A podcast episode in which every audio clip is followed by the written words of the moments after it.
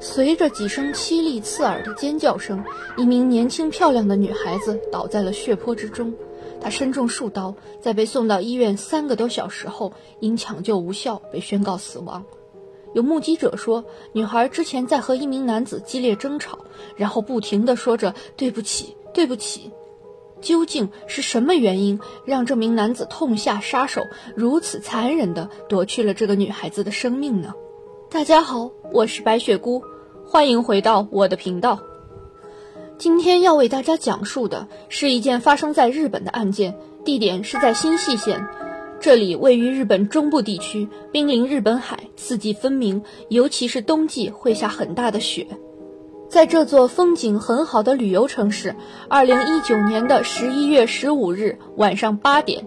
一名叫石泽节月的二十岁女孩缓缓走在路上，正准备像往常一样到电车站附近的大厦去上夜班。车水马龙、人来人往的马路，繁华中透露着现代都市水泥丛林的冷漠。这熟悉的一切街景，却隐隐让人感觉到有些不安。一股不祥的气息涌了上来。当石泽节月走到工作所在的新舄县中央区的三友大厦一楼外的路边，正准备上台阶时，他突然听到一个声音在大喊他的名字。那声音非常熟悉，他一回头愣在了原地，整个人僵住了，紧跟着便发出了声声惨叫。一刀，两刀，三刀。一名男子疯狂地将女孩连捅数下，随后石泽节月便倒在了血泊之中。男子行凶完，转身扭头就跑。这里给大家看一下当时案发现场拍到的一段视频，画面不重要，大家主要是仔细听一下当时真实记录下的声音。这个，あれいつも男いなきゃダメなんだって。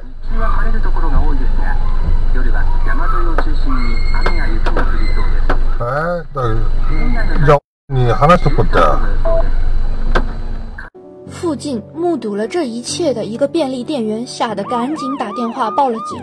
警方迅速赶到后，发现血泊中的石泽节月身中数刀，凶手异常狠毒，刀刃扎入身体很深，几乎刀刀致命。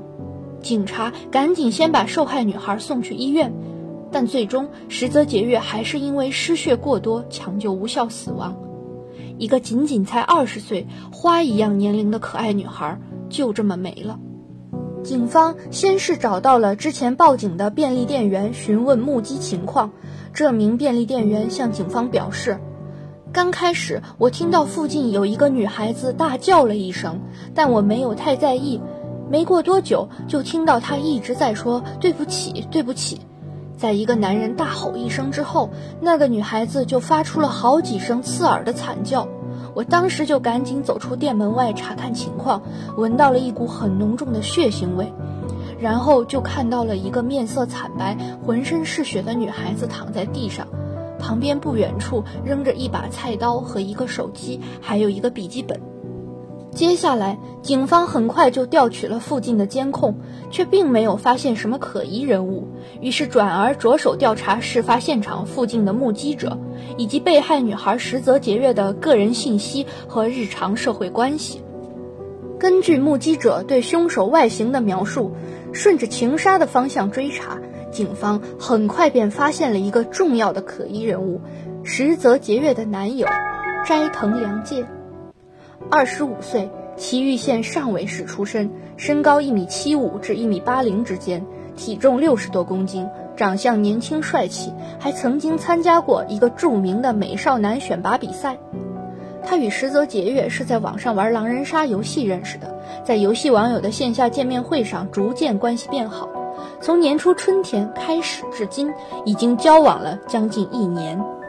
警方立即传唤斋藤良介。却发现他已经逃跑，消失无踪了。随后，警方联系了斋藤良介的家人，其母亲对警方表明，案发之前自己的儿子曾在家有过要杀死自己的女友，然后再自杀这种言论，但他并没有告诉家人这个女友的具体信息，并且还在祁玉县购买了一把菜刀，只是完全没有想到自己的儿子真的在十五日实施了犯罪行为。警方随后确认了嫌疑人为斋藤良介，并于十一月十六日正式发出了全日本通缉令。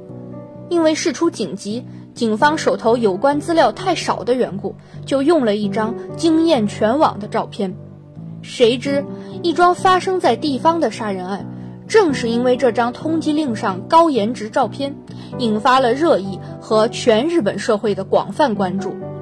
而受害人实则节月，他被公布的新闻照片是初中毕业相册上的标准照，正是女孩子外貌最尴尬、还不会收拾打扮、没有长开阶段的样子。于是，事情的残忍性在凶手与受害人的颜值差距面前被严重弱化了。网友纷纷评论：“斋藤良介这名字好像动漫男主角啊，也太帅了吧！”这个嫌疑人长得这么帅，可惜了。凶手超级帅的话，舆论风向会不会大逆转？这样一个帅哥，怎么会迷上一个长相一言难尽的女的？被甩就被甩吧，长得帅还怕找不到更好的，真傻。甚至还有一部分人因为斋藤良介英俊帅气的外表，为他开脱罪责洗白的，说都是那个被杀女生的错，他一定做了什么不好的事情。甚至连我也想被帅哥杀死啊，这样三观稀碎的迷惑发言都能说得出来。好在还是有许多理性网民发声，批评那些当真或纯属起哄、热捧斋藤良介颜值的言论。由于害怕万一真有脑子拎不清的因颜值庇护杀人逃犯，警方很快用另一张看上去普通的照片替代了最初公布的嫌犯照。发布通缉令后的第二天，十七日就有人在新系站拍到了斋藤良介的最新照片，警方很快便锁定追踪了他。紧接着十八日，警方就正式逮捕了嫌疑人斋藤良介。自称杀死女友会接着自杀的斋藤良介，逃亡了三天，却并没有舍得伤害自己一分一毫，更舍不得饿着自己。被逮捕时，他正在便利店买东西吃。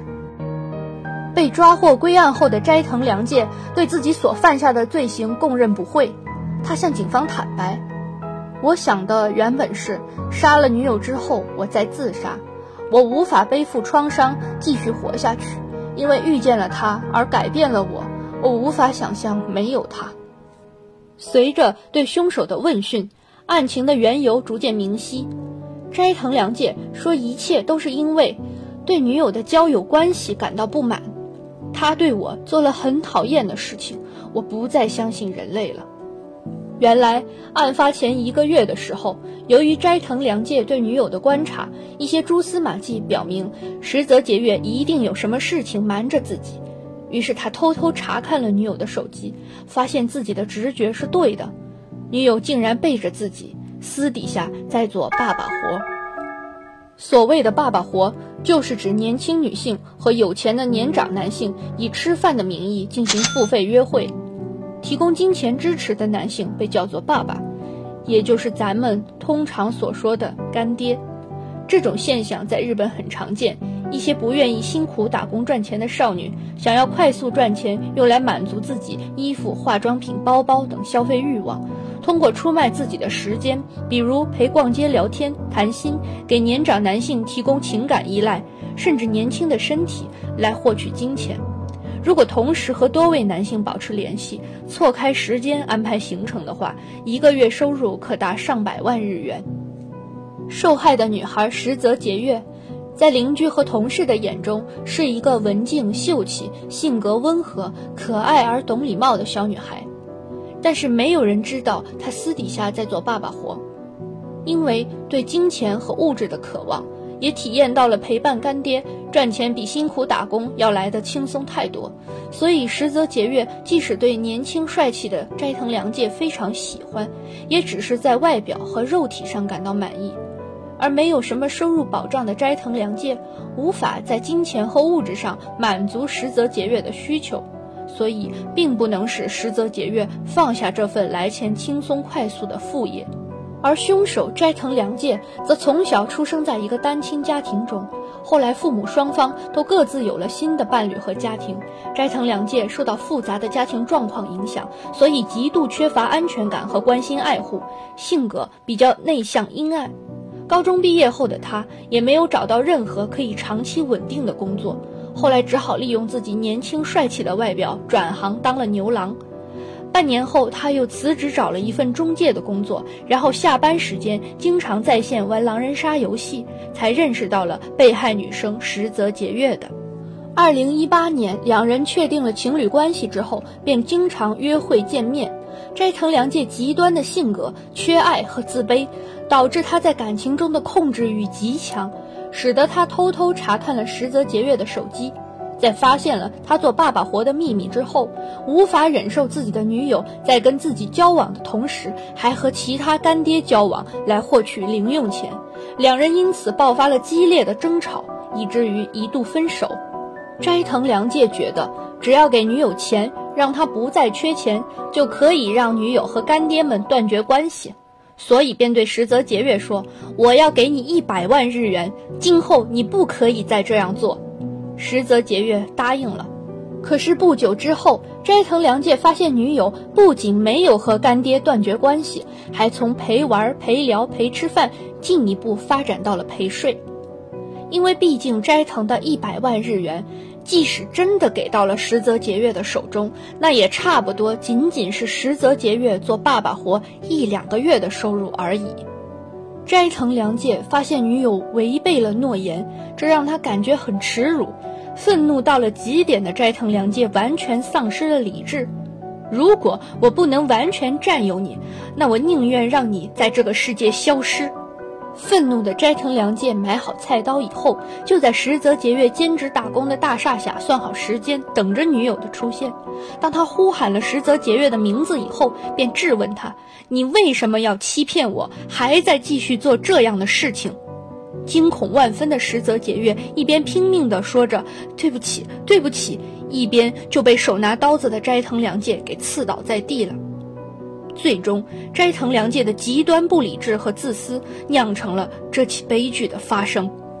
随着案件的不断深入调查，警方发现斋藤良介在四五年前就因为疯狂跟踪过其他女性而受到过警方的严厉警告。已经被以杀人罪违反冲刀法被起诉的斋藤良介，根据日本的法律和类似案件推测，如果被判刑，至少会处以有期徒刑十五到二十年。就在大家等着斋藤良介最终的判决结果出来的时候，二零二一年一月三日深夜零点，斋藤良介在被单独羁押的看守所里突然死了，死因是急性肾损伤。被发现时，他仰面躺在被窝里，和睡着了一样，但已经完全没有了呼吸。